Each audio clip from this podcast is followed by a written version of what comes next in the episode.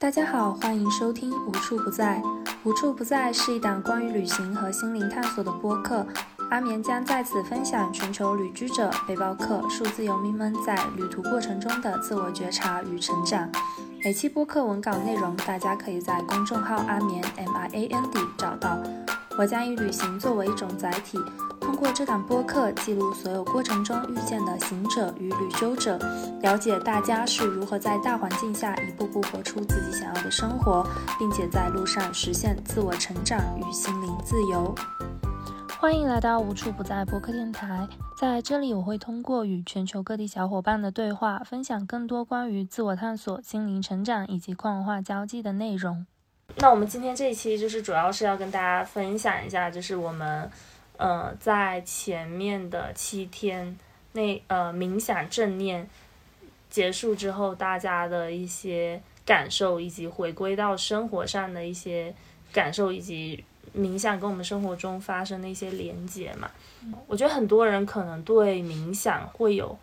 一些误解，然后我自己本人其实是一开始的时候觉得有有一段很长的低谷期，然后那个时候就是。看到了一某一篇文章，然后那个作者就是通过冥想，然后来帮助自己走出低谷。然后，所以一开始的时候，其实一想到这个词，就提到这个词，可能想到的就是放空、发呆，或者说就是那种苦思冥想啊那种。但是其实并不是，所以但是其实苦思冥想，我觉得里面还是有它的真正的那个点的，因为我们人的念头非常多，所以。为什么叫苦思冥想这个词？就是因为人的念头非常多。嗯，一开始我觉得对于很多初学者而言，就是在初期练习冥想的过程中，会觉得误以为这些念头都是不能有的，就是可能会有一些苛责自己。就比如说在冥想的时候出现了念头，或者说出现了情绪，大家就会觉得这是不应该的，是你必须要非常专注的去放空或者什么的。但其实我觉得真正冥想应该是在。整个冥想的过程中，你就算是出现了念头、出现了情绪，但就让它像云一样从自己的面前飘走，或者说只是去观察它们，我觉得这样就可以了。然后我们这七天的呃活动，其实主要就是，其实它是一个由浅到深的一个过程，就是我们并不是说七天就完完全全的止语，然后就是不说话。但是其实，在前几天。前两天还是到前三天的时候，就是我们大家还是完全的止语，然后到第四天的时候会开始有一些些彼此之间的沟通。然后因为这个活动其实是主要是由北斗来带领大家来完成的，所以其实它更多可能也是希望我们可以在这个过程中不断的落实到生活里，因为我们的生活中其实还是会充斥着很多嘈杂的声音，或者说就是大家不同的想法呀、情绪啊等等也好。所以，我们其实，在第四天的时候，就是会慢慢的开始彼此有一些交流。然后，在第七天的时候，我们又出了院子。但其实这整个七天，我们基本上都是处于一种闭院的状态，就大家都待在院子里面，然后并且就是连我们吃饭的时间都是没有彼此没有交流，就是我们大家各自有各自的桌子，然后就是只跟自己相处，然后自己认真的去吃一顿饭，然后走路的过程也是。嗯，一个行产的过程，所以我觉得其实对于每个人而言，他都是有一些很深的体会跟感受吧。那我觉得至少对我来说是这样的。嗯，我们的日常作息其实就是比较严格的贯彻，就是早睡早起的这种规律。比如说晚上，呃，就大家冥想完之后，就是到九点钟，然后九点半大家差不多基本就睡觉了。然后上午的时候七点。七点钟又会起来，然后吃饭，然后每一天，嗯，冥想的时间基本上是在七个小时左右，但在后面时间我们大家有慢慢的减少，因为更多的会把这种方式就是融合到我们的生活状态里，然后其他时间就是跟自己独处，然后工作，然后读书，或者说自己在行场，就是这样的一个过程。嗯，我们这次一共是有四个人一起来参加这个活动，然后我觉得这个活动对，因为我觉得对每个人来说都是有一定的意义，或者说对大家的生命轨迹里面可能都会有一起到某一种程度上的作用，所以我们才今天一想到一起来录制这样的一期播客。然后接下来想要请大家每个人都分别来跟观众朋友们做一下自我介绍。Hello，呃，我是北斗，嗯，对我现在就在沙溪，就是没做什么，就种地。然后我日常其实是有哦冥想的一个训练。那我前期更多的是修行内观，大概有三到四年的时间。然后后面就开始呃学习禅宗的一些方法。嗯，其实这次课程的设计就是还蛮简单的，因为最开始的一个缘起只是说，呃，我想要自己静下来，啊，有给自己一个稍微长一点的时间，然后去做一个啊冥想的训练。因为我自己其实这一年多的时间，我开始去减少了静坐的时间，而更多的去。呃增加自己跟生活之间的一个水顺的一个训练，但是在这个训练里，其实我觉得我还处于一个过渡的阶段。那这个就过渡的阶段，其实我觉得我做的没有特别好，所以呃也需要就是做一个能量的回补吧。所以那冥想就对我来说是一个啊比较熟悉的一个过程，所以我就有想说，那我要让自己待七天去做一个系统的训训练，这样子。但是这一次，呃，后面就发生了一些变化。就是本来开始我只是想自己做这样的事情，后面就是有清源、啊青木还有安眠就一起来参与到这个活动当中。那这个活动的设计就开始有一些变化，因为，嗯，他们三个，呃，一般一一定程度上来说，就是啊，我觉得是零基础关于啊冥想的这样的一件，就是冥想，我觉得是一个很复、很很多、很多元的一个事情。那我觉得零基础应该算是在，嗯，也不是说零基础吧，就是没有很深的这种，就是体验，就是更多的是来体验一下，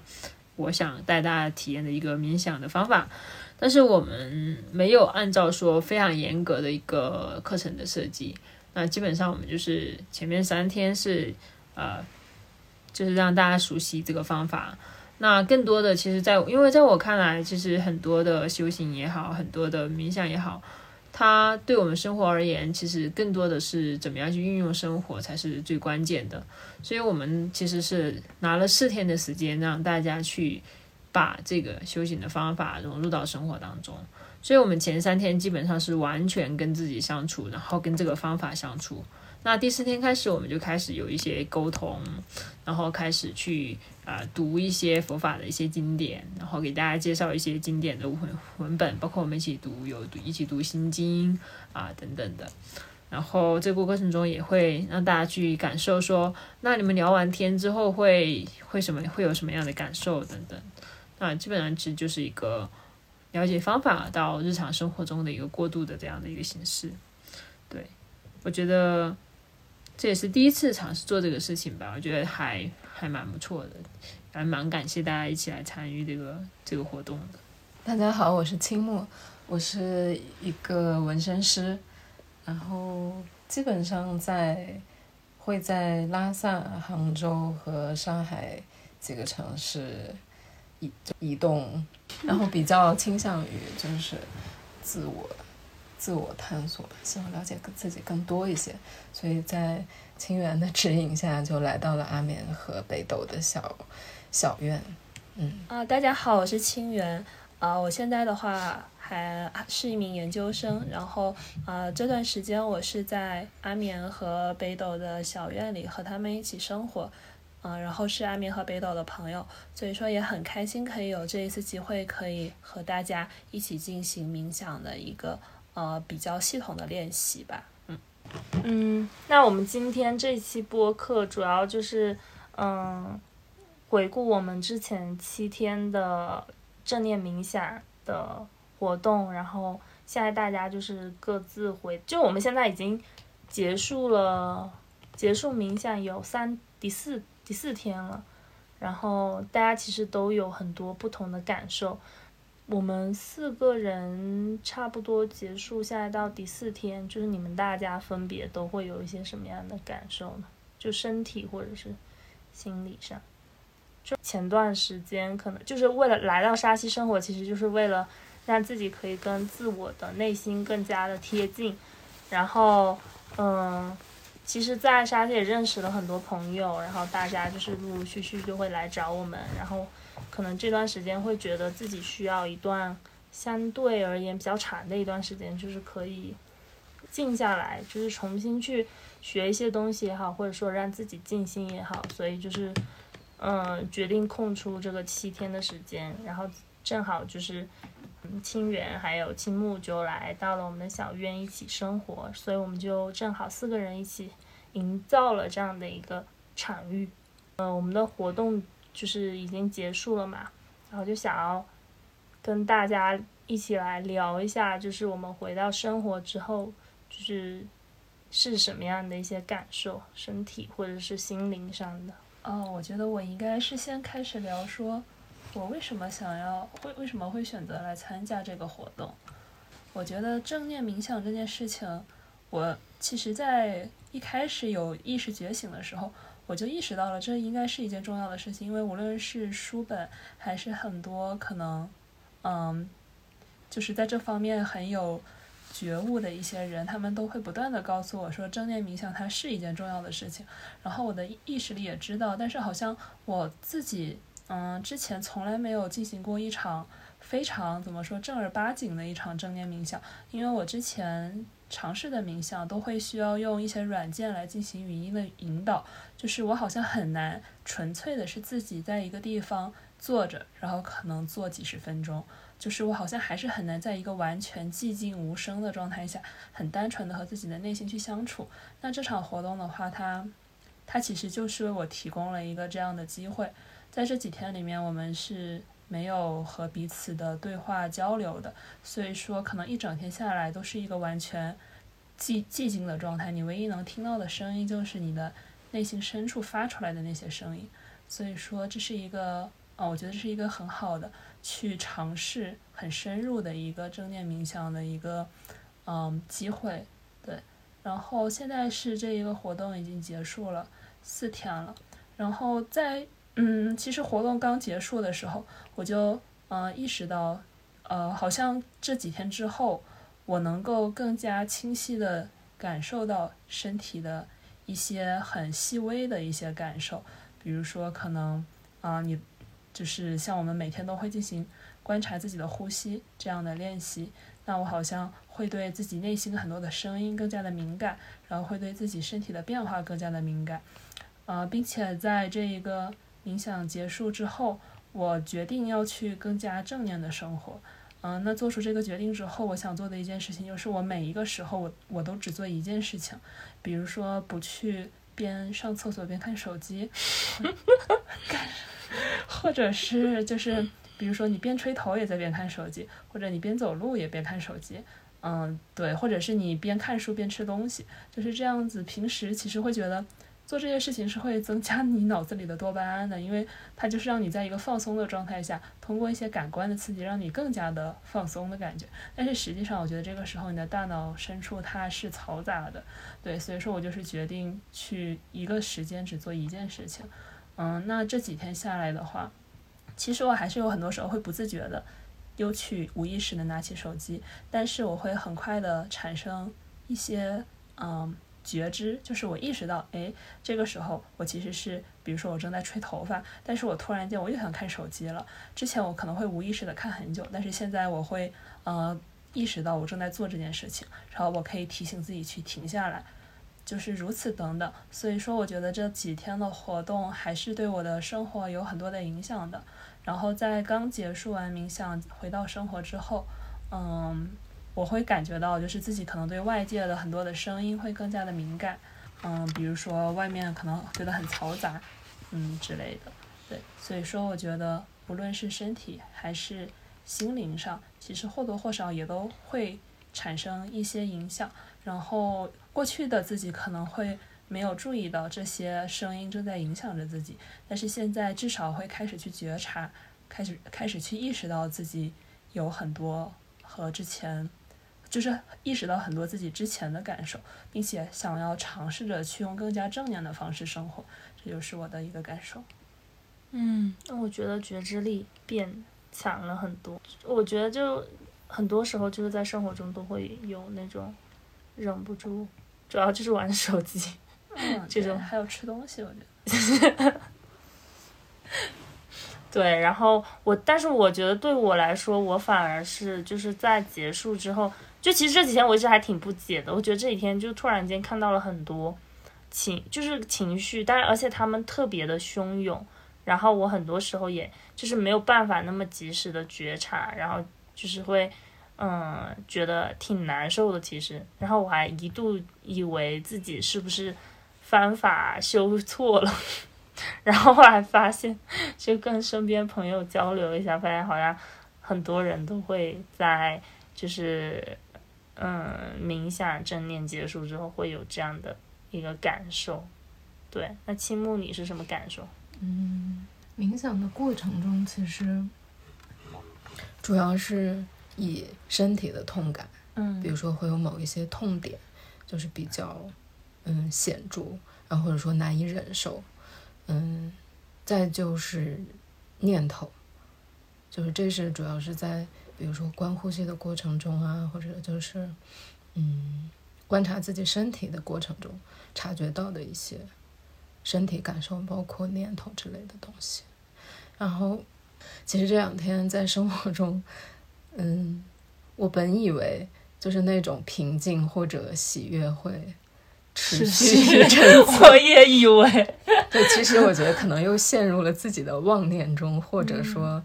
嗯，一种贪一种贪念吧，就是说，哎，嗯觉得这个平和感、这个喜悦感很舒服，然后就想要让它持续下去，但其实还是忘记了无常这件事情，就没有就是我也一直在想嗯这个、这个点。我觉得可能我们要在嗯，就是生活就是正念 正念的当时的正念的过程和生活中有有一个过渡的过程，或者说慢慢的把它真正的运用到生活里。像我这几天的情绪就是，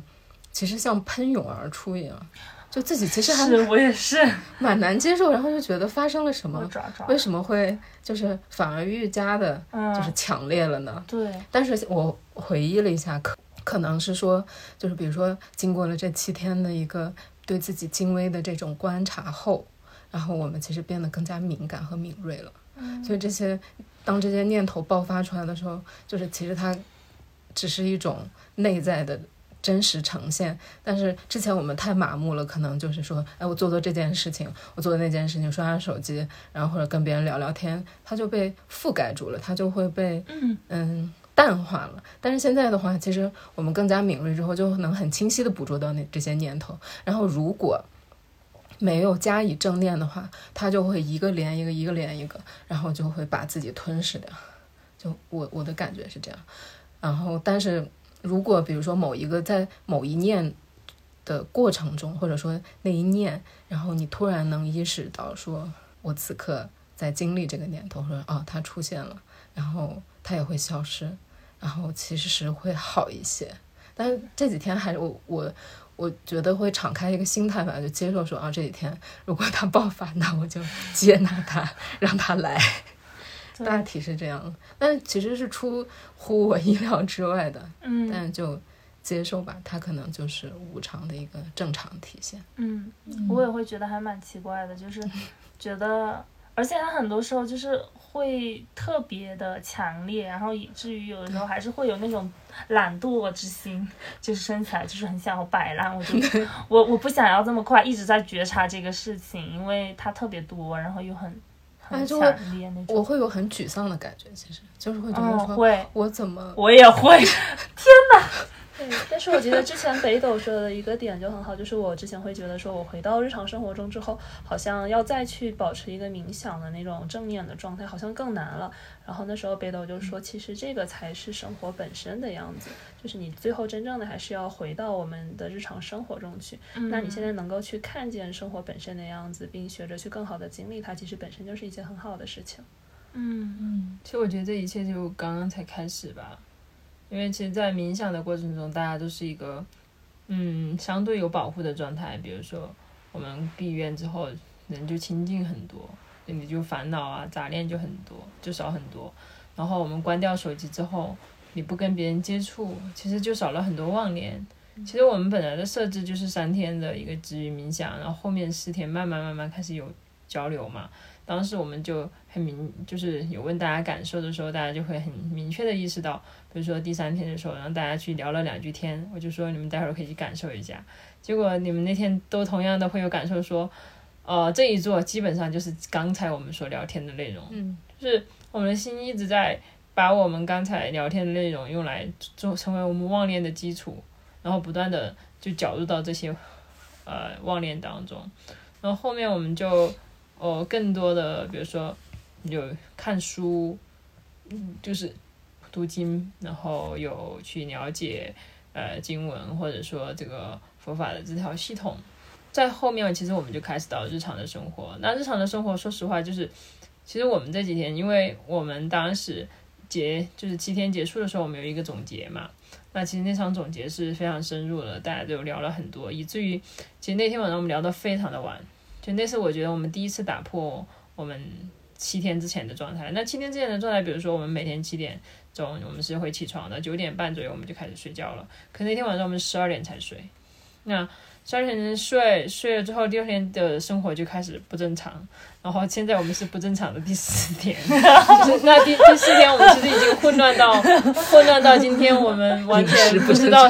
不知道什么时候吃早饭，然后中午饭完全有的吃有的没吃，然后晚饭差不多五点钟吃，就是我们的生活已经被完全打得一片稀碎的一种感觉。因为最近好像大家啊练完之后就就是冥想之后就非常多。多的想法想要分享，然后大家也有非常多的呃东西想要去谈谈论。那其实就是七天结束之后，我们这四天其实有非常非常多的沟通。嗯，那这些沟通其实一定程度上也是一个我觉得群体的一个情绪的一个反反应，就是这个过程中大家就会，哎，一个是我们的身体其实会疲惫。因为你你一直聊天一直聊天，其实是会累的。嗯，对，就会很困。对，这边倒头就能睡。对，然后另外一个是我们的日常又开始不正常，就是 开始九点钟才起床，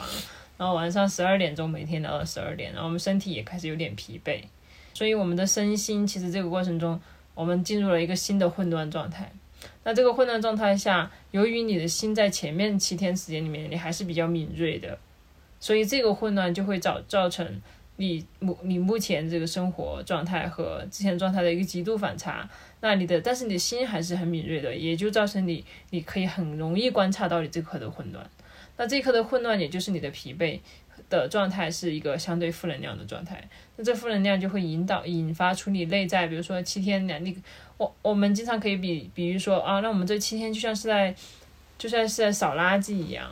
那我们清扫了一一堆垃圾出去之后呢，你们都会体会到一些啊这种冥想的快乐、冥想的这种平静感。但是这几天我们其实是做了一个事情，是让让生活变得非常混乱，我们的身心开始变得比较糟糕。这个比较糟糕的状态，我们内在的这种烦恼就开始出来了。比如说我们本来少了一年的烦恼啊，那我们开始前面十年的烦恼，可能我们就慢慢出来，慢慢出来。那这个出来的过程中，你首先力量比变差了。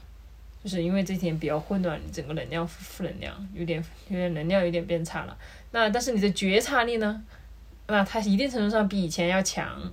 所以你看到他们就看的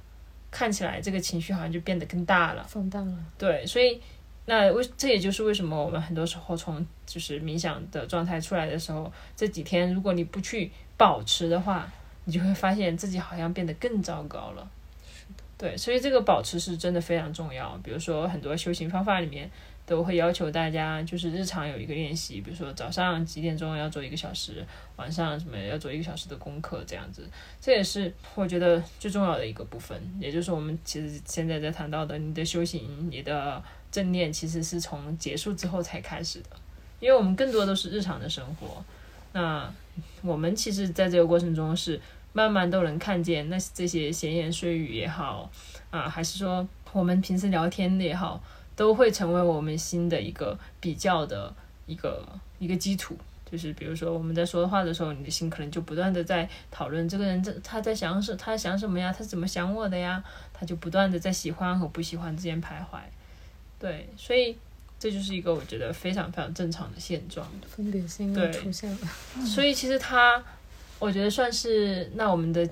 这个禅修营算是，如果今天来看的话，那我们就相当于我们做了十天的禅修。那这十天是让我们看到了我们正念的状态下，比如说我们三天完全治愈，完全跟自己相处的时候，我们能回想起来都觉得是一种清风的感觉。然后到后面我们开始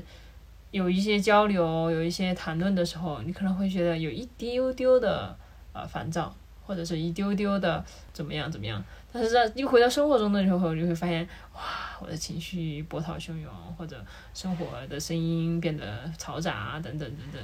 那这个就是其实这是一个非常正常的状态，只是说我们通过这一次的这个实验也好，我们更看清楚了我们生活本来的样子。我觉得，嗯，这是我觉得大家为什么会让感受到就是。哦，我我们为什么冥想结束之后情绪变得这么大啊，或者怎么样？那如果大家真的能够很好的去总结的话，其实你就知道每天的冥想是真的非常重要，就是每天去清理一遍，每天去清理一遍这样子。就是我其实就是在二零年的时候，就是那一一整年多，一直就是每一天都有坚持冥想，虽然时间也不是那么长，就是三十分钟到一个小时嘛。嗯然后那个时候其实会感觉到，就是你做一天、两天，或者说甚至一周、一个月都，它也不会感觉到什么特别明显的效果，但是好像持续几个月之后，会有一个很就是很多东西它就会越来越强的被自己感受到。然后我那个时候就是听，也是在听一期关于就是讲冥想的播客，它里面就说到，其实你呃冥想就跟每天刷牙一样，其实你一天不刷也不会有什么，但是如果你一周不刷牙，一个月不刷牙，你可能就会开始感受到其实是有区别的。是的，是的。其实像我们这种集中性的嗯冥想，其实它主要的东西不是说就能够让你啊一下子就就能觉悟，或者说就永远保持平静。其实这种集集中性的这种冥想，其实是在给大家方法。就这个过程中是让你熟练掌握方法的一个过程。因为就算是冥很冥想，它有很多的方法，但每个方法它都是有一些要点的。但是这些要点跟你说，其实是有的时候是没有用的。比如说我们平我们都在说啊，保持平常心啊，要去关，然后然后对所有的感受都保持平等心。可是当在过程当中，我们很容易就没有平等心的，然后就比如说我们就会在结束的时候，我们就会说今天感觉怎么样啊？然后大家就会说，哎，我今天嗯感受到一个特别好的感受啊。其实这个时候就是一个分别心出来。然后有的人就说啊，我今天没有什么特别的感受，就是。就是这个，本来我们在开始当中就会经常讲到这个东西，但是只有你真正去体验之后，你才知道哦，原来是这样子的。但是如果你只是自己一个人，呃，就是没有经历一个长时间的训练，你可能都不知道自己修偏了，就是你你可能不自觉。所以其实本身一个长时间的一个，比如说几天短期的这样的一个密集性的内观的学习、正念的一个学习，其实就是是是给大家一个方法的，本来就是。不管是什么样方法，我觉得这个过程其实是了解和掌握方法的一个过程。但是如果所有的修行也好，或者真的跟自己的种种习气相处，我觉得是在这流水般的生活当中。所以我们在明就是我们的这个七天的过程中，我们主要推推荐的书，也就是一心禅师说给我们一心禅师的书，就生活禅相关的。那比如说，它有各种各样的一些。哎，好的语言，那在你的生活中，比如说你刷牙的时候，你要去怎么去思考问题，去看待这件事情；穿衣服的时候要怎么样，吃饭的时候怎么样，他就告诉你要怎么样去修行。那其实给大家可以推荐一本书，就是和繁重的工作一起修行，就是大家可以去看一下，就是在日常生活中，我们怎么样去可以去保持这种正念的状态，除了。呃，我们能够啊盘坐、端坐这样两到三个小时，那还有什么样的方法能够在日常当中去做？我觉得那个人书是讲的非常好的。就其实那几天就是在冥想的时候，当时大家都有在读书嘛，然后当时看到书里面有说一句话，就是说，嗯，那段话是说，嗯，你每天就是就是当你没有办法就是全天都在做这个事情，就是有自己生活的时候。就是哪怕一天，就比如说只能抽出半个小时的时间，那你可以尽可能的让它变得变得固定。比如说你没有办法每一天都在，嗯、正念冥想，那可以就是给自己形成一个有规律性的这种这种练习。比如说一周就是周五、周六或者周六、周天这两天的哪一个生活中的哪个固定时段，这样的话就会形成一个习惯，或者说你生活中的一个惯性。就是大家就是会一直去坚持下去，不然的话，如果只单纯的把它作为一个任务来看的话，其实还是蛮难的。就是我们这那几天就是有最长的，呃，一次就是一天，大家就是盘腿坐，然后冥想了七个小时这样子。其实腿还是会很痛的。如果说大家一想到每一天都要去坚持做这个事情，还可还是可能会觉得蛮困难的。对，我就觉得，其实正念冥想它很像，它给我提供了一个方法，让我教给我，让我怎么样去回到我小时候的那种状态。因为我觉得人在小时候的时候，嗯、我蛮清晰的是，当时会觉得，比如说走在街上，你看一切其实都是生机勃勃的，就是你会观察到树叶在动，然后阳光是什么样子的，今天的空气是什么样子的，身边有什么样的声音，就是你的心是完全沉浸在那一个此时此刻的。你可能不会去担忧说你明天要吃什么，也不会去呃很苦恼说可能昨天发生了一件什么多不愉快的事情，就是你真的是仅仅存在于那一个此时此刻，然后可能感受着当时空气中所有的东西。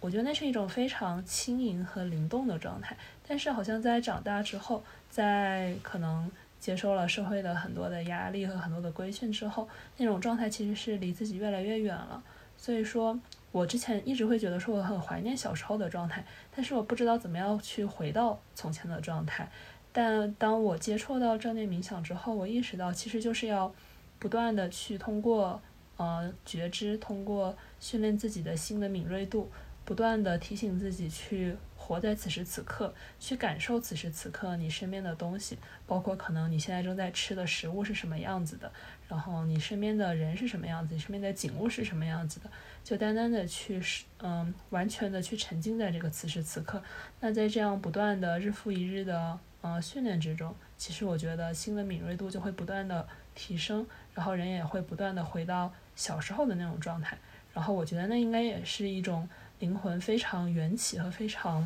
嗯、呃本初的一种纯真的和干净的状态。就是我觉得，就是回到小的时候那种感觉是很真实的。就是小的时候，好像大家都比较，就是做任何事情你都是很专注的。看动画片就是很认真的在看动画片，嗯嗯嗯然后跟朋友玩就是在玩，就是，嗯，也有可能是因为现在就是确实就是科技发展很快，它会有很多各种各样碎片化的信息，就是分散掉人的注意力。包括很多时候，其实，在吃饭的时候，我以前就是如果说生活在大大一点的城市，或者哪怕是二线城市的时候，比如说在吃饭的时候一个人，那我就是会看手机，就是一边看视频一边吃饭。但是我其实那时候并没有很专注、很认真的吃饭。然后呢，我这几天意识到自己的一个改变，是我本来之之前的我特别不喜欢吃蚕豆，就以前那种豆类我都很不喜欢吃。然后那几天因为就是我们大家都没有吃荤嘛，都在吃素，然后呃就开始端详 那个在面前的蚕豆，然后把它吃下去，就觉得现在自己也可以接受了。我们大家都没有在一起吃饭嘛，就在不同的桌子上吃饭，然后我就一个人就是面对那些食物，然后你又没有任何其他事情，所以就就是认真去看这个食物，它本身长什么样啊，然后就想它到底是怎么怎么出现的。其实这个时候它会。比如说我们吃了饭之后，然后下午会有一个慈悲观的练习，然后慈悲观练习就很容易就可以联想到食物它的缘起，然后它是怎么出现的。可能这个过程中，比如说它需要嗯、呃很多的灌溉，然后它需要嗯、施肥呀、然后它需要浇水。其实这过程中是很多人付出了一些心力，然后再在这个过程中再拿到市场上去卖啊，然后要有人去做这个柴火。然后生火，然后所有的东西才能造就了面前这个食物，所以那个那个感恩的心是会很油然而生的那种感觉。感觉正念让大家的生活变得精彩了很多。嗯，就是嗯，能够看到更多的细节，嗯，或者能够停下来，或者能够看到更广阔的一个状态。虽然它变得轻微、精微，但是好像变得也更更加广阔，生活好像变得丰富了很多。听起来我觉得还蛮有意思。那你们觉得最近这几天，让自己觉得继续保持这件事情最困难的地方在哪儿？还是还或者说，嗯，你们怎么样去去训练自己，继续回到一个正念的状态？其实我觉得可以大家探讨一下。就是生活一旦如果没有规律的话，就 那个时间，就比如说我昨天上午起来的时间是，呃八点多嘛，然后我八点多然后我就起来打了一会儿坐，然后带冥想二十分钟，然后就觉得嗯还不错，然后等到今天的时候，你早上醒来，因为昨晚大家聊天聊得比较晚，然后今天。早上起床的时候就已经九点多了，那你就已经完全没有昨天的那个时间规律了，所以它那个规律性就被打破了。但是其实对于我个人而言，不知道大家其他人啊，就是我觉得我个人而言是对那个规律性还是比较重要，就是我会容易形成我自己生活中的一套，嗯，日常的一个安排，就是基础的吧，就比如说。早上就是几点去做这个冥想，几点做运动之类的。如果说它一旦被打破，那会觉得很难坚持。对，很难坚持。我觉得这个是主要是会阻碍我继续坚持的一个点吧。我觉得还有一点是自身的惰性吧，就是有时候会觉得说，嗯，今天好像有一点冷。或者今天好像昨天睡得有点晚，今天是不是等多睡一会儿，或者说我再赖一会儿床，然后觉得起来好像，嗯，不如躺着舒服，嗯，然后就会就是在躺着的时候，就会这些念头就已经开始跳出来，然后想想要把你捆绑住，然后把你拉回，就把你按回被窝，然后不要出去那种感觉。嗯，我觉得可能当你意识到，就是哎这些念头它。就是如常出现，然后你观察到它，然后知道说，哎，我其实发心就是想把这件事情做好，或者说，我想在这个过程中去继续的修为自己的话，我觉得慢慢的应该可以让自己步入一个正轨。就是，当然这可能是一个，我觉得至少对于我来说，可能是一个会有一点点艰难和漫长的过程，因为需要去不断的观察自己的念头。并且可能会有一些，嗯，就是类似于，哎，我还要接纳自己，然后，并且克服一些，嗯，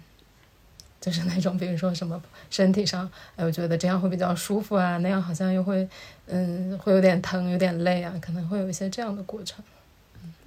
而且我觉得要真正把它坚持下来的关键，应该也不是说早上觉得自己没有睡饱，但是又想到要冥想，然后逼自己起来坐着冥想。我觉得冥想它本身确实应该在一个你的精气神是充足的状态下去进行，不然如果自己本身就可能缺乏睡眠，那冥想的时候想要去进入睡眠，我觉得可能也是身体的正常反应。所以我觉得要真的去把它建立成一个习惯，还是要从调整自己的作息开始，就是还是。尽量的可能去早一点睡觉，然后让自己睡了一个饱觉，然后有一个充足的精神，第二天起来，然后再去接接着坚持这样的冥想。这样冥想本身它其实也不会是一件痛苦的事情，反而是在一天之初可能就让自己的啊有一种神清气爽的状态。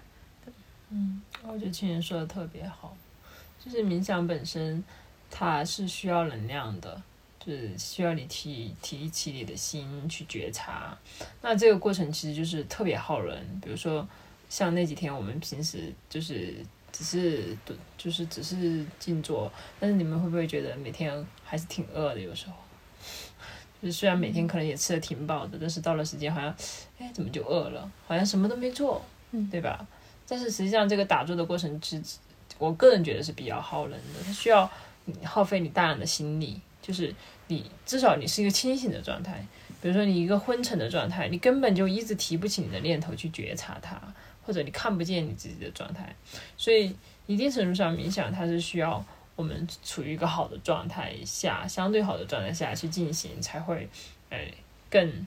更好一些。对，所以很多时候，嗯，坚持这个事情，一定是你能够在里面得到一些好处，就是你自己能够去思考，或者在这里面，比如吃饭啊，你是因为你饿了，你就要吃饭。那冥想其实就是你感觉你自己昏沉，然后你能够通过这个东西啊，让自己一天保持一个很好的状态，一个精力充沛的状态，你自然而然你就可能会想着说，那我是不是可以做个十分钟，做个三十分钟这样子。如果一味的去坚持的话，其实很多时候会反扑。嗯我自己曾经就会有这样的一个经历，就是，啊，我当一个冥想结束之后，那就要求早晚一个小时都要去冥想。但是生活它是一个非常流动的状态，有的时候就是被不得已就是会晚一点，然后第二天就会非常的累，但是又觉得啊，我今天早上必须要冥想一个小时，就坐在那里冥想，就觉得像坐牢一样那么累。就是这个冥想的过程不会让我觉得是让我变得更好，甚至让我觉得好累啊。就是本来就累，然后累上加累的一个状态，就会让我觉得，让我不想做这件事情，然后或者说这就是一个任务一样，我好像每天就要完成它，最后我就会非常反感这个任务。那最后呢，我是听到，就是有一段话，就我一个朋友聊到说，如果冥想能够像吃饭一样，那这件事情就不用坚持，就是就是很简单，它就变成你的生活的一部分，就像吃饭一样，你吃该吃饭吃饭的时候，你会觉得。很烦恼吗？你会觉得很排斥吗？不会。那如果他能够成为这样子的一个生活状态的话，那当然对你很好。但是这里面其实有一个相对来说是，呃，有一个相很相对的概念，就是既要一定程度上的控制自己，就是说，呃，告诉自己这个时候是要去冥想，给自己空出这个时间，想办法空出这个时间。因为我们在最开始的时候，可能很难达到像吃饭一样去完成这件事情。那开始的时候就会要用你的意识给自己空出这个时间，那去不断的训练，在训练的已达到了一定的状态的时候，你可能就会发现你的生活发生一些变化。比如说我们刚刚提到的，我们可能觉得食物变得更不一样了，我们的生活看得更不同了，甚至你觉得你很多东西都有了新的看法和新的观念都是有可能的，甚至你会有一个更深刻的一个理解。那这个深刻的理解到来的时候，其实就是你更相信这个方法的一个时候。就你相信这个方法能够帮助你的生活变得更美好，其实这是一个非常非常重要的一个基础。也就是，我们经常会谈到说，相信和信任其实是很多事情的一个非常基础又非常重要的一个东西。那你相信这个方法，你才会选择这个方法，你才会去做这个方法，才会去行动这个方法。但是这个相信的过程其实是需要你要在里面尝到一点甜头的，就是你要自己有体验、有感受、有反思的一个一个状态，对。所以，嗯，保持它，其实大家可以去不断的去找到这个平衡，就是一方面不要让自己太累，一方面又不要太松懈。就像是我们打坐，那我们经常会说，就是我们冥想的时候，我们经常会说啊，那我们要全身放松啊。然后那个时候，清远我觉得经常会问我一个问题，说，那我放松呢，我感觉我就好像瘫下来了，但是呢，我不放松呢，我就感觉我。因为不是那个状态，对不对？那这个其实就是很多时候我们生活中的一个常态，就是我们既要学会放松，又要学会有一个警觉性在那里。因为在最开始的时候，我们完全放松的状态呢，它不一定是一个就是很合适的状态。那因为我们的生活已经可能脱离本来的轨道了。比如小的时候，你放松，你可能就是该睡觉睡觉，该起床起床。你可能五六点就醒了，七八点你就困了，对不对？那就是你很放松，你就不需要刻意做什么。可是，在起成长的过程中，那我们已经被规训成啊，你可能十二点钟才睡觉，那九十点钟才起床。这个时候，你放松的状态可能就是十点钟、十二点钟睡觉，十点钟才起床，这是你很放松的一个状态。但是，这个状态它并不是跟我们所想要去。比如说，跟我们天地的一个运行不是一致的，那它可能不是你真正的那个放松的状态下的一致的状态，它只是你规训状态下你的一个正常状态。那这个时候就是需要，那我用我们的意识去让我们训练，把它掰到这个正常的状态下之后，你又可以形成新的习惯。所以这个习惯其实在这个过程中是需要用一点点力的。对，这个是我觉得。大家是要在这个过程中去找这个平衡的，我觉得这个还蛮难的。嗯，因为说到这是不是冥想，其实也是有很多不一样的方式跟方法。其实很多时候就是，呃，有我我以前用的比较多，就是那冥想星球，然后里面很多，它也是有带引导语的。然后我之前也常常会就是中午，比如说听着听着，然后我就睡过去了。然后那个时候一开始的时候会觉得还蛮苛责自己，就觉得啊，那这场就白做了。但其实后来就是有听到，嗯，一个也是讲冥想的一个一本书吧，还是一个博客，它里面就是有提到说。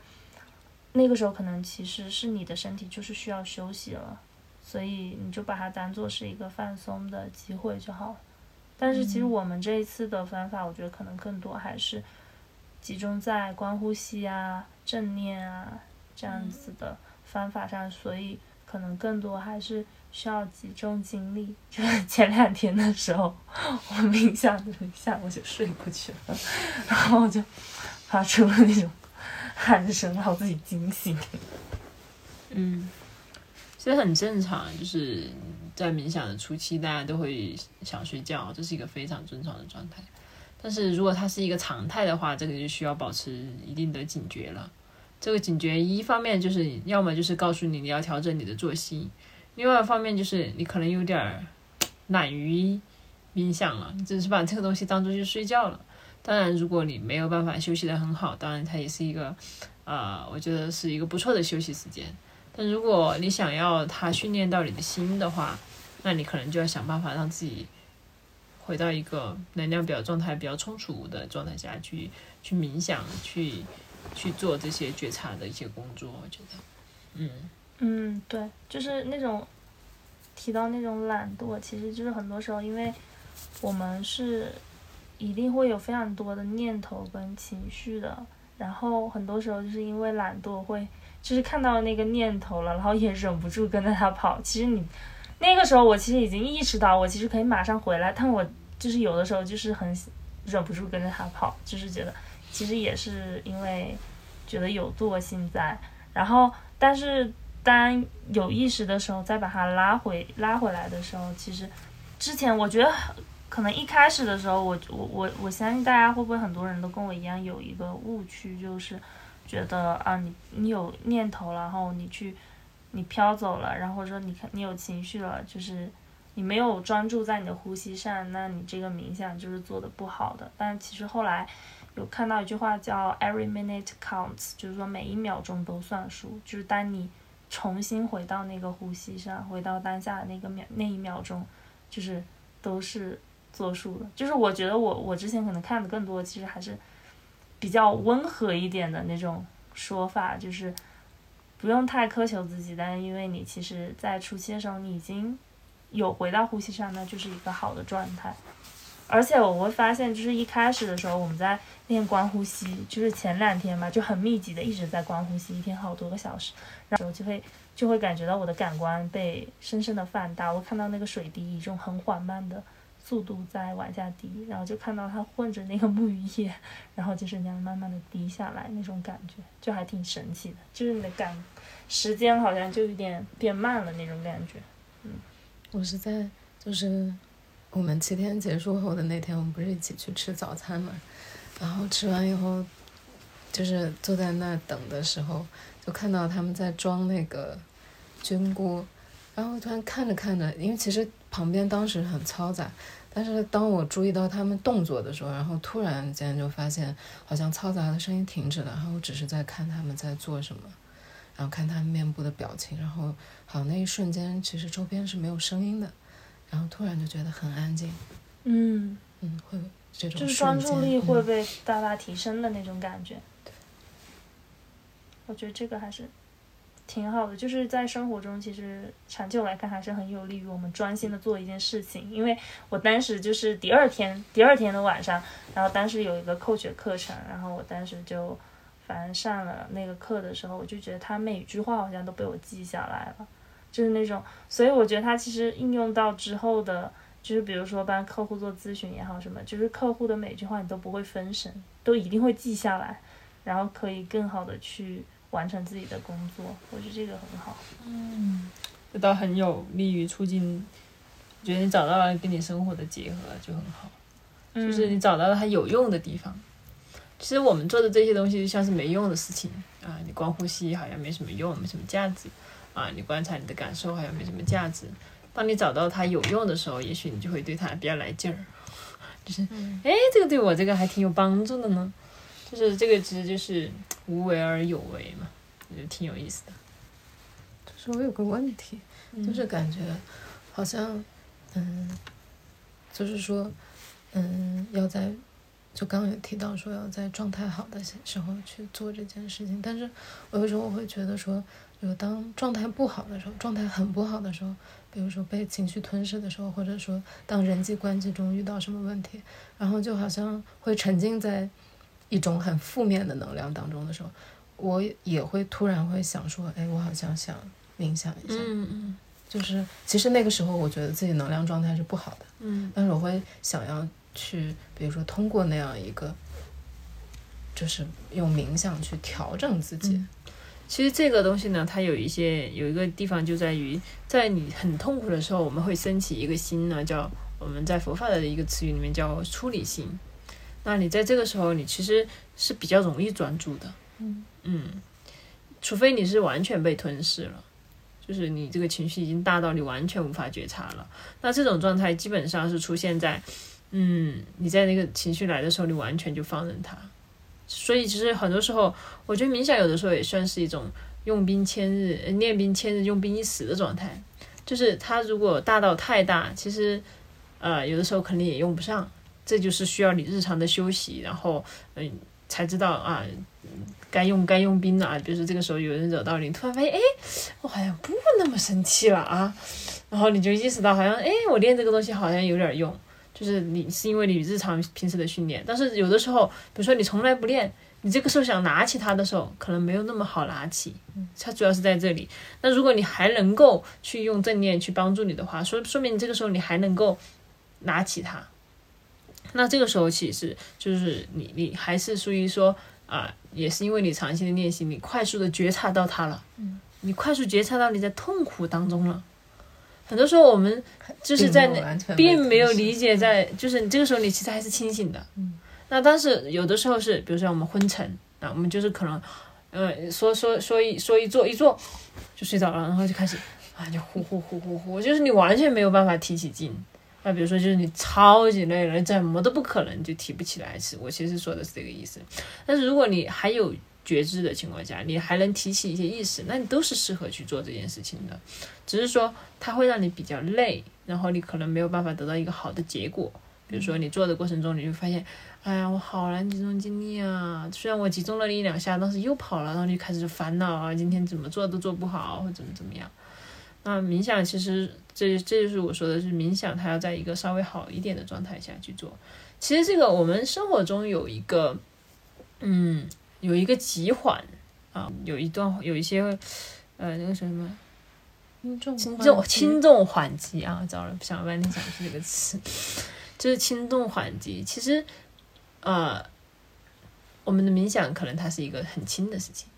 就是它是它是不着急的一个事情。但是它的用却可能就用在最急的那一刻，就是你很急的时候，你可能这个时候你就恰好是用它的时候，就是那我们其实很多时候就是你特别重要的一些事情，就是你要可能要在你状态特别好的时候去做，或者一些呃一些一啊怎么说呢啊，比如说像冥想，你你要在一个很紧急的情况下用的时候，你在那个时候再去练就已经可能不行了。就来不及了，因为它是一个比较缓慢的一个过程，就像我们的习气。那我们习气啊，习气是什么意思呢？就是大概就是烦恼吧，然后形成的一个惯性的一个一个一些动作。对，那这样这个习气呢，它不会说是一天就形成的。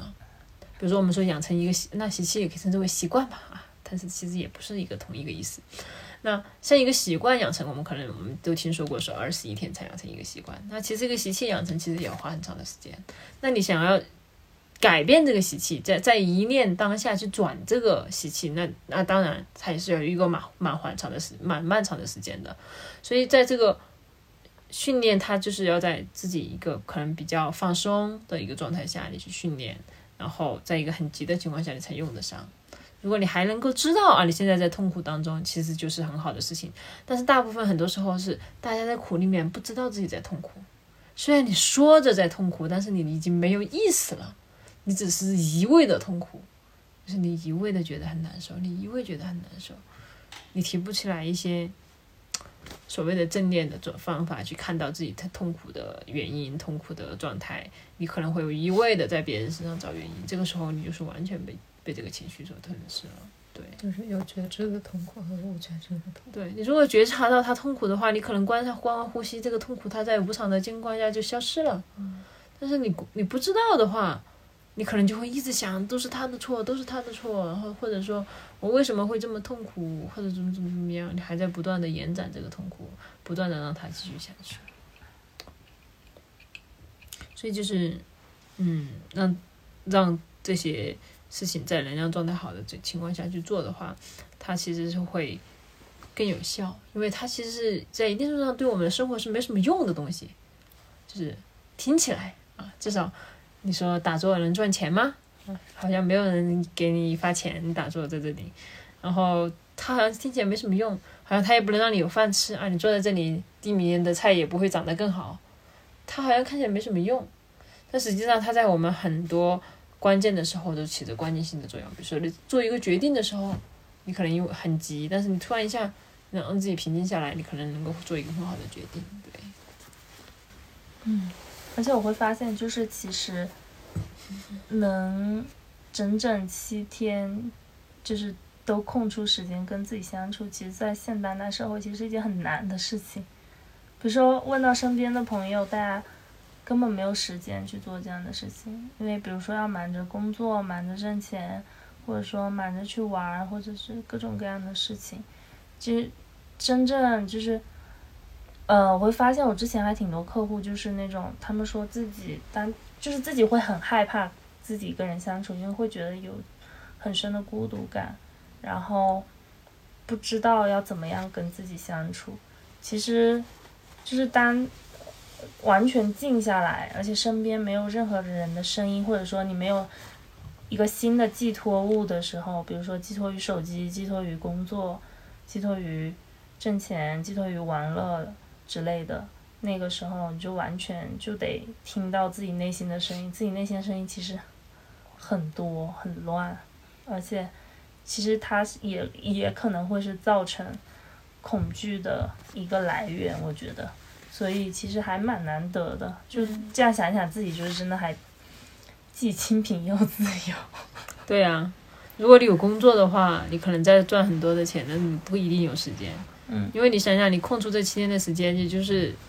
有很多的工作怎么办？这些工作由谁来代替你？如果你是在一个重要的职位上啊，比如说你你是一个老板，那你更是没有办法把这个东西空出来了，因为很多东西的决定可能都要你你来做什么的。但是如果你什么都不做，你就是一个普通小民，那你就是种种菜啊，吃吃饭，然后一天就过去了。那你可能就会空出来一些时间，因为种地这个事情。他有的时候忙碌就忙碌在那一段时间，那你可能就很容易能够抽出七天啊或者十天甚至几个月的时间。比如说到冬天，冬天很多时候他就是不耕作的，那他就是在基本上就在春夏秋这这三个时间把把它食物都储存好，然后到冬天就有个很长的时间可以跟自己相处。所以就农民其实挺幸福的，在我看来，只是说他不知道他自己幸福。所以他就不断的要去比较，说你看吧，我只有饭，只有菜，我什么都没有，我没有绫罗绸缎，然后我没有权利，然后导致我可能会被人欺负，然后他一直都处于社会底层，他一直都在恐惧当中，所以他没有办法去享受他的生活，就是，嗯，很有意思的一些东西吧，我觉得，就是明明你很自由，但是你体会不到自由，这就是因为你被。框在了你那个思想里面，但是有的时候你看起来很有钱，你觉得你很有钱，你觉得它就是自由，但是不一定是自由，你可能根本没有一点点属于自己的时间，还蛮有意思的，我觉得。嗯嗯，其实也是会慢慢减少或者说停止那种比较心吧。嗯，就每个状态都挺好的，就是你知道了这个状态是在做什么，以及你想获得什么就好了。但是你不要想着说。哪个状态可以什么都获得啊？你比如说我们最近这段时间就在躺平，那我想要很多很多钱，那就是一个不现实的事情。那我根本就不用去想这个事情了。那我能想的就是，啊、我今天有没有饭吃？我怎么样能够维持我的生活？嗯，那我的生活当中的一些东西可以买的就不用买，那其实生活就可以过得很简单了。那我打打工，做做什么东西，然后让自己养活，然后就做自己想做的事情就很好了，我觉得。但是想要人保持一定的理智，很有的时候是挺难的，因为大多数时候我们都会活在一种比较的状态下，就自己看，经常说嘛，吃着锅里的看着碗里的，因为吃着碗里的看着锅里的，都会在比较比较比较比较，然后就觉得啊自己好像挺惨的，然后怎么怎么怎么样，每个人都觉得自己挺惨的，估计。那说到这个，还挺好奇，就是大家在冥想正念的过程中，都什么样的念头或者情绪出现的最频繁？就是我没有刻意的去计算自己的，但是我自己很明显的会感觉到自己出现最频繁的就是那种比较心、嫉妒心，还有自我。然后其实最后可能都归结于自我，就是我最常升起的念头，就很容易给他们我也觉得我的念头的话，嗯、如果按时间维度，那就肯定就是一部分就是关于过去，而且最经常出现的就是可能离你冥想的那个当下最近的时间发生过的事情，就是周围的人讲过的话，哪怕只是一些可能闲言碎语，它都很容易在那个时候又在你脑子里出现一遍。要不就是关于未来的，可能你对未来有一点什么没确定的规划，然后对未来有一点点的担忧，这些事情都会出现在脑海里。然后对于我个人的话，因为我个人会比较在意别人对我的看法，所以说我在整个冥想过程中，我突然意识到我的很多念头都是，就是在于我想要怎么在我想要在别人面前表现出一个什么样的样子，包括我可能突然会想到，我想要对某某某人说一个什么什么样的话，然后这一句话本身可能也未必是我真的想表达的，而是我很希望在那个人面前展现出某某我身上的某一种特质之类的，就是它是一些很很微妙的东西，但是它其实背后都有着一个很相同的根源，然后那个根源可能就恰恰是你身上很大的那一个特质，然后这个特质有时候它可能会变成你生活中一个很大的困扰和阻碍，但是很多时候它可能也是你身上的嗯某种天赋，或者是你身上很独一无二的东西。对我觉得这个其实很好，就是你会更觉察到自到底自己是时常被什么东西所困，或者说对什么东西它到底是一直出现在你生命里的。对甚至我觉得更了解自己吧。比如说，我觉得清源就会聊到说他的一些念头就会是一些具体的图像，那我觉得他很适合画画啊。然后阿棉他有有有提到说他的那个妄念的声音是英语，真不错。那那你这个学英语还肯定是 还是古文呢，还是对对我，然后我心里面的一些呃会冒出来的语言都是文言文的，然后一些诗词歌赋什么的，然后我就会觉得，哎，原来我跟这个东西是很相应的。我我我很喜欢诗歌或者就是古诗词，原来是有原因的，因为我内在可能就一直是这样的一个语言方式，然后所以我也导致我其实很喜欢国学，就我甚至我在接触国学的时候没有什么没有坎坷或者要过渡的这种阶段。对，那但是我看到，比如说我的妄念最多的是什么呢？就是那种念头最多的，就装修。主要是，因为我马上要装修，实就是未来的就是规划，其实我觉得是所有人都，我也很经常。对就是就是本来我可能没有什么事情，我可能就没有什么太多的念头，但是。呃，我可能过因为这个事情结束之后，我马上就要进入一个装修的状态，然后我老是会想这个到墙要刷什么颜色的漆？对，我就会老是会想着装修的事情。然后另外一个是当已经在做规划了。对对，然后另外一个就是就会发现他一直都在做这个规划，所以可能我就这个事情我就推进应该也会比较快，因为因为我我发现这个念头他自己就会在那里动，就会在你想啊，我要怎么怎么做，呃然后包括日常当中也会。看到他会这么这么去做，但是不是说他就是一个好事？毕竟练习的时候，我就是要让他回到我的觉察上。那另外一个就是，嗯，比如说当我正念的状态我感受到其实是比较好的时候，嗯，当然我们说好坏就是一种评评价，但是我也没有更好的表达方式了。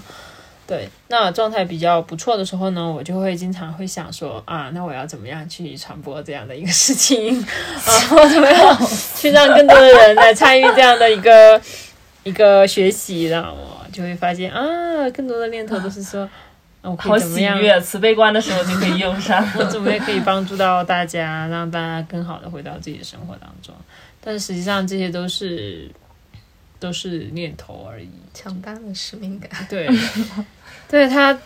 他让我就是也更了解自己，就是很想做这样的一些事情。虽然我现在就是在摆烂，在躺平，但是这个躺平其实也挺忙的，每天就躺的不太平，我感觉，只感觉自己在躺平。对，我觉得这件事情本身就挺有意思的，就是在这个过程中，你是意识到你不是你的念头，就是你和内心深处一直喋喋不休的那个声音，你们在那个时候是分离的，就是你意识到那些声音是声音，但是你是你，但是在日常生活中的很多时候，我们是可能会忘记，嗯，忘记这件事情，会没有这个意识，我们以为我们就是内心深处那个声音。对啊，而且那个声音就是你的枕边人，你知道吗？就是我们经常会说啊，你要搞定一个谁谁，你就去搞定他的枕边人，因为他的枕边人会天天跟他吹枕边风，然后最后他就会被洗脑成什么样子。但实际上，我们如果深入冥想的话，你就会意识到，其实我们心里面一直有个枕边人，天天在那里给你洗脑，不是洗脑过去的事情，就是洗脑未来的事情，一直一直在给你洗脑，所以最后你的行为可能就是就是那个东西。但是明明你在冥想的时候，你非常意非常明确的能够意识到这个枕边人不是自己，因为他实在是太疯狂了，他一会儿是这样，一会儿是那样，好像我没有这么疯狂。但是我是察觉到有很就是很奇妙的一些感受，就是我脑海里会出现好几个声音，比如说有一个是比较严厉的，然后嗯呃，在我不专注的时候，他会说：“哎，你怎么可以这样？就是这种时候你应该做什么？”然后又会跳出来另一个声音，就说：“啊，那我就不能开一个小差嘛？这个时候你应该接纳这样子的我自己。”然后可能又会跳出一个中间人说：“这个时候你要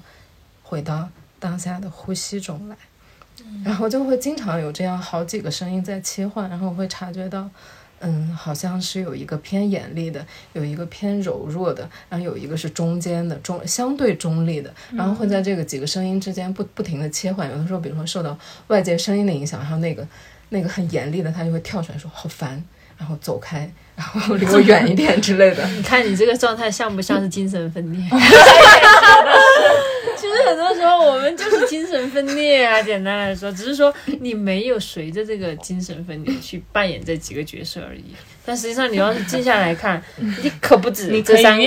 可不止这三四个声音。你你会可能会看到很多很多的声音，很多很多的类型，有的是温柔的，有的是可爱的，有的是严厉的，有的是怎么怎么样的，的，就各种各样的形象。还各种会调侃自己。对，是不是很有意思？啊，不这不就是精神分裂吗真吗？的好。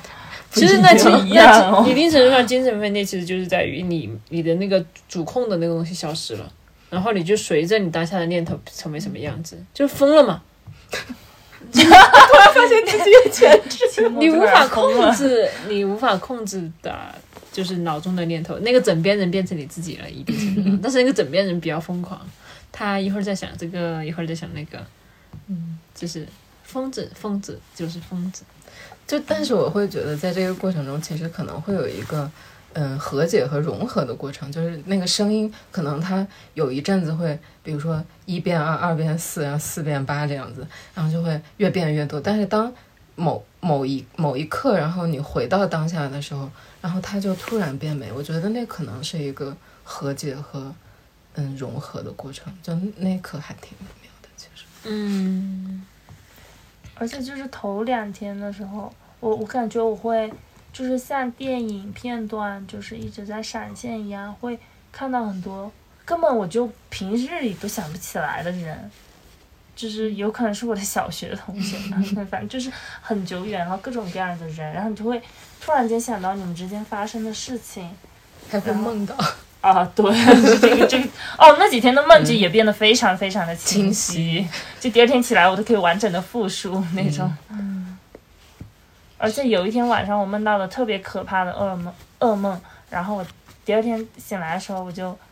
发现自己好像内在那个恐惧特别的深，就是它可能映射出了就是那个梦境里的其实是我的恐惧。嗯，我觉得还蛮好的，感觉冥想带给你们的就是。包括有自己也是，就是让我们更了解自己了。因为以前从来都没有这种很大强度的冥想，每天最长也就一个多小时吧。就是而且我会觉得很需要做这个练习，就是因为呃，从去年吧，去年快要年底到现在，就已经差不多有半年时间了。就就冥想，就是很偶尔想起来的时候就冥想一下，就。就放任了很长时间了，然后就觉得自己的心已经就像那个书里面，就是你的心可能一直都像是那种脱缰的野马，你需要就是不太紧也不太松的那种状态，但是感觉这半年多就已经放飞了吧，的心，所以还是不断的坚持，确实是很有必要的，嗯。对，就是有一个朋友跟我讲，他说，就是心念，它有的时候就像野草，或者说就像花园里边未经修剪的东西。他说，有的时候当你回归到一个冥想状态，其实你是在修剪它，然后把它，就是在一些范围内让它变得更平整。那我觉得呢，其实这一次的 七天的正念冥想，还是带给了大家很多不一样的感受跟收获。然后，那，嗯，就是最后大家有还有什么就是特别想要跟听众朋友们分享之类的吗？其实我自己之前其实很早之前写过一篇关于冥想带给我的感受这样的一篇文章，然后里面我我自己是觉得，嗯，提到了一些我至今都觉得是很可以去继续使用的一些点吧，比如说。就是它应该让冥想变得像是，像北斗说的一日三餐也好，或者说像每天刷牙那样不断坚持的一个习惯。然后，嗯，对自己，我觉得很多时候是不需要太苛责。就是可能生活中其实还是有很多就是比较完美主义的人，然后大家就是会，当看到念头或者情绪时候，就会不自主的会有一些分别心。那我就觉得。嗯，其实自然的回到呼吸上，就是，那就是一一场成功的冥想，对。嗯，我觉得冥想这件事情，可能现在未必是就是大众全部都会了解和接受的一些事情。可能有的人对他略知一二，有的人对他很熟悉，并且会每天的练习，但可能也会在有些朋友的眼里会觉得，这好像是一件。呃，仿佛是什么宗教性的活动才会进行的事情，但是其实也并不是这样。冥想它其实是一件真的，就如我们刚刚讨论所所说的那样，可以去融入我们的日常生活，并且也确确实实会啊有助于我们的日常生活的一件事情。不仅是提升自己的专注力，也是让自己更加的坦然和平和的和自己内心内心的那个声音去相处。就是它其实并不是一件。离我们很远的事情，反而是一件可能可以更多的去了解、去练习，更多的让这件事情去融入我们的生活的，呃，一件事情。对。哦，冥想其实我个人觉得也会就是了解自己更多一点，比如说在嗯观在冥想的过程中会观察到哎自己的一些嗯身体状态啊、念头状态啊，就各种。了解，然后其实对于我来说，可能冥想还会起到一些嗯灵感方面的启发吧。就有的时候会在冥想的过程中看到一些画面性的东西，然后就会把它记录下来。就那个嗯四个小佛的那个，其实就是我在冥想过程中，然后对大家的一个色彩嗯能量的感知吧，然后然后就把它画下来了。那今天我们就跟大家分享了我们这七天冥想的一些。嗯，感想以及总结。那我们今天的播客就录制到这里啦。然后本期的播客文稿大家也可以在我的公众号里找到。然后也欢迎大家持续不断的关注无处不在播客电台。那我们今天的播客就到这里啦，大家拜拜，